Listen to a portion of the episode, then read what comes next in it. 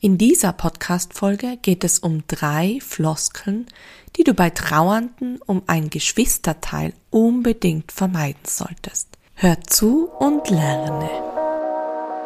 Trauerwellen, verdammt, was sind die körperlich und seelisch anstrengend. Mein Name ist Kathi. Ich bin Gründerin von Seelensport und deine Gastgeberin im Podcast Trauerwelle. Seit dem Mord an meiner Schwester 2013 habe ich schon so viel Trauerwellen gesurft. In diesem Podcast lernst du Strategien im Umgang mit deiner Trauer und all den Gefühlswellen, die sie mit sich bringt. Du trauerst selber oder begleitest trauernde Menschen? Dann nutze jetzt deine Sportmatte als Surfbrett. Zupf dir noch ein Taschentuch, falls vielleicht ein paar Tränen fließen sollten und lass die Gefühlswellen kommen. Trauerkater garantiert. 2017 habe ich meinen Blog gestartet und einer der ersten Blogartikel war, vermeide diese 13 Sätze bei einem Trauernden und was du stattdessen sagen solltest. Dieser Blogartikel ist über Nacht ähm, viral gegangen, wie man so schön sagt. Er ist über tausende Mal geteilt worden und mittlerweile haben diesen Blogartikel über 300.000 Menschen gelesen. Das hat mir sofort wieder gesorgt, wie groß die Hilflosigkeit in der Begegnung mit trauernden Menschen ist und ja, wie groß oder die Nachfrage ist. Also, dass sich Menschen, die mit Trauernden in Kontakt kommen, doch auch versuchen, damit auseinanderzusetzen und oft einfach gar nicht wissen, was sie sagen sollen, weil sie überfordert sind. Und gerade in unserer Kindheit oder die Generationen davor, da haben wir einfach auch viel, vieles gelernt, was vielleicht nicht so hilfreich ist im ja, in Bezug auf Trauer oder Gefühle. Und in diesem Podcast habe ich mir entschieden, ähm, das ein bisschen aufzusplitten und thematisch ähm, einzuordnen. Und weil ich selber meine Schwester verloren habe, fange ich mit dieser Folge an. Und zwar eben geht es heute um diese drei Floskeln, die du auf jeden Fall vermeiden solltest, ähm, ja, wenn jemand ein Geschwisterteil verloren hat. Ich habe das selber stark erfahren müssen, leider in den ersten Wochen, Monaten, dass diese Sätze des Öfteren gefallen sind und die haben mich extrem, ja, verunsichert in meiner Trauer, verletzt und meine Trauer einfach insgesamt viel schwerer noch gemacht. Satz Nummer eins: Du musst jetzt für deine Eltern stark sein. Wie oft habe ich das gehört, wenn ich einkaufen war, wenn ich irgendwie bei der Bank war und unser Fall oder der Fall meiner Schwester war ja sehr bekannt. Das heißt, das ganze Dorf, der ganze Ort hat natürlich Bescheid gewusst, dass sie verstorben war und immer wieder haben mich Menschen darauf angesprochen. Und es war immer wieder dieser Satz dabei, ja, jetzt muss aber für deine Mama schon die zusammenreißen und ihr Schwestern müsst jetzt stark sein für deine Mama, für dein Papa, was die da mitmachen, das ist ja einfach furchtbar. Ja, was hat das ja mit mir gemacht? Ich habe mich natürlich sofort so gefühlt, als hätte ich einfach kein Recht zum Trauern, als, als würde jetzt nur meiner Mama schlecht gehen dürfen und ich muss mir jetzt zusammenreißen, meine Gefühle haben keinen Raum, meine Trauer hat keinen Raum, nur die meiner Eltern. Und für die muss jetzt stark sein, mit zusammenreißen und funktionieren. Satz Nummer zwei. Du hast ja noch andere Geschwister, dann ist ja nicht ganz so schlimm. Ja, tatsächlich habe ich diesen Satz einmal so erlebt also da habe ich schon einige Male schlucken müssen. Ähm, natürlich bin ich überaus glücklich und dankbar, dass meine anderen beiden Schwestern am Leben sind und dass es ihnen gut geht. Aber das bedeutet keinesfalls, dass ich nicht traurig sein kann, dass die andere Schwester eben nicht mehr da ist das eine hat ja mit dem anderen nichts zu tun. Wir müssen lernen, dass unsere Gefühle gleichzeitig da sein dürfen. Dass es nicht bedeutet, mir geht's jetzt besser, weil, ja, weil Anna da ist. Es hat's teilweise schwieriger gemacht. dass ich noch natürlich Schwestern han, weil gemeinsam zu trauern innerhalb von Geschwistern dieser Dynamik, das bringt ganz viel Konflikte mit sich und ist extrem herausfordernd, weil ich han nicht nur Larissa verloren, physisch zumindest, aber ich han auch Anna und Mara verloren auf eine gewisse Art und Weise. Wir waren keine Schwestern mehr diese Beziehung zwischen uns war auf einmal gebrochen und ich habe lang nicht gewusst, ob es überhaupt wieder möglich sein wird, dass wir eine Beziehung, eine gute Beziehung wieder hochkennen.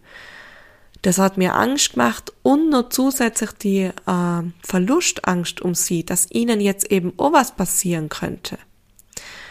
Also es hat es auf jeden Fall nicht leichter gemacht. Aber es bedeutet auch nicht, dass es leichter ist, ohne andere Geschwister, die noch zurückgeblieben sind oder ebenfalls da sind, am Leben sind. Es ist einfach jede Trauer für sich, ja, anstrengend, herausfordernd, schlimm, jeder Verlust für sich und das kann gar nicht verglichen werden. Und da komme ich auch gleich zum dritten Satz, also Satz drei. Wie muss es wohl deiner Mama gehen? Weil das Schlimmste ist ja wirklich, wenn ein Kind stirbt. Ja, ich habe ja mittlerweile auch ein Kind und ich kann natürlich sagen, die Beziehung ist wiederum eine andere, wie es zur Schwester ist, wie es zur Mama ist, zum Papa, zum Partner etc. Aber für mich in der damaligen Zeit war das Schlimmste in dem Moment, dass meine Schwester tot ist. Ich habe damals auch kein Kind gehabt und ich finde es einfach furchtbar immer wieder, dass da überhaupt Vergleiche gezogen werden. Man kann Trauer nicht vergleichen miteinander. Und nur weil für den einen Menschen die schlimmste Vorstellung gerade ist, dass es das Kind ist, ist aber trotzdem die Trauer der anderen Person gerade da, um ihre Schwester eben. Und das ist halt das, was es oft äh, mit sich bringt, solche Sätze. Es hat nichts mit dir als trauernde Person zu tun, sondern vielmehr mit dem Menschen, der eben mit dir spricht. In seiner Vorstellung, das waren immer Menschen bei mir, die natürlich Kinder krettern. In deren Vorstellung war das sofort da, boah, wenn mein Kind stirbt, weil eben meine Mama, von meiner Mama ist es ja das Kind, die Tochter, ähm, und das hat sich für sie gerade am schlimmsten angefühlt und dann ist eben dieser Satz gefallen. Aber was hat das wiederum mit mir gemacht? Natürlich habe ich mir selber dadurch auch oft die Trauer abgesprochen und gesagt, ey, ich habe kein Recht zum Trauern, weil es ist nicht so schlimm wie die Trauer meiner Mama. Und es passiert ganz oft, ich erfahre das immer wieder von ganz vielen Trauernden, dass bei Geschwistern oft, ja man sagt so, äh, nicht gesehene Trauer, nicht anerkannte Trauer, die da passiert, weil es eben in unserer Gesellschaft einfach nicht so anerkannt ist oder gesehen wird, dass eben Trauer um ein Geschwisterteil ebenfalls extrem schlimm sein kann.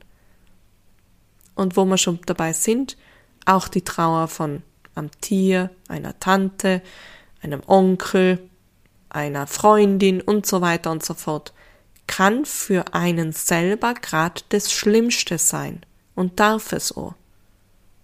Es kommt immer auf die Person, auf die Lebensumstände und auf die Beziehungen zu diesem Menschen an. Und nicht nur auf den Verwandtschaftsgrad. Und das möchte ich einfach da nochmal betonen und sagen, also egal um wen du trauerst, Deine Trauer darf sein. Und wenn du trauernden Menschen begegnest und eben hilflos bist und nicht weißt, was du sagen sollst, bitte, da gibt's auch eine Besserung jetzt von diesen drei Sätzen, aber allgemein kann ich da sagen, hilft's immer wieder, wenn man auch direkt nachfragt, welche Gedanken und Gefühle beschäftigen die gerade? Ich höre dir gern zu. Oder ich bin für die da. Du darfst jetzt hier mit all deinen Gefühlen sein. Du darfst schon schwache Momente zulassen und ich werd's mit dir aushalten und die darin begleiten. Wichtig dabei ist, dass du immer gut auf dich selber achtest und wirklich auch ehrlich mit dir selber bist, ob du es dann nur aushalten kannst. Kommuniziere so ehrlich. Sag, oh, es überfordert die, es erinnert die an vielleicht an, an eigenen Verlust, an die eigene Endlichkeit und es fällt dir gerade schwer, oder es auszuhalten, mit auszuhalten. Also Ehrlichkeit ist da zehntausendmal besser als irgendwelche Floskeln. Und sei einfach achtsam im Umgang. Also hoch dem trauernden Menschen zu. Gib ihm am Raum. Es geht jetzt gerade nicht um die, wenn du dir entscheidest, diesen trauernden Menschen zu begleiten, ihm zuzuhorchen, dann ist es vielleicht auch zwischendurch mal wichtig, sich selber kurz in den Hintergrund zu stellen und selber dann zum Schauen, wo kannst du als Begleiter, Begleiterin ähm, dann deine Gefühle wieder ja abliefern, sage ich jetzt mal. Ja, was hast du so erlebt an Floskeln, Sätzen, die dir vielleicht ähm, ja nicht gut tun haben, verletzt haben, die überfordert haben, verunsichert haben? Schreib mir gerne, oh, ja, was du für Sätze abgekriegt hast. Würde mich interessieren. Und vor allem, welche empfiehlst du? Was hat dir geholfen? Was hat dir gut getan? Du darfst schon gern die Podcast-Folge teilen, so dass es viele Menschen hören, wie wir besser mit trauernden Menschen ins Gespräch kommen, umgehen, wie wir da sein können, helfen können, ja, ohne den anderen zu verletzen oder den Trauerprozess einfach insgesamt zu erschweren. Ich freue mich auf die nächste Folge und wünsche dir bis dahin alles Liebe. Tschüss! Das war Trauerwelle dein Seelensport-Podcast für einen mutigen und sicheren Umgang mit all deinen Trauergefühlen. Von und mit Kathi Bieber. Du findest Seelensport auch im Netz unter www.seelensport.at und auch auf Instagram und Facebook unter Seelensport. Für noch mehr Ideen rund um deine Trauer und deine Gefühle.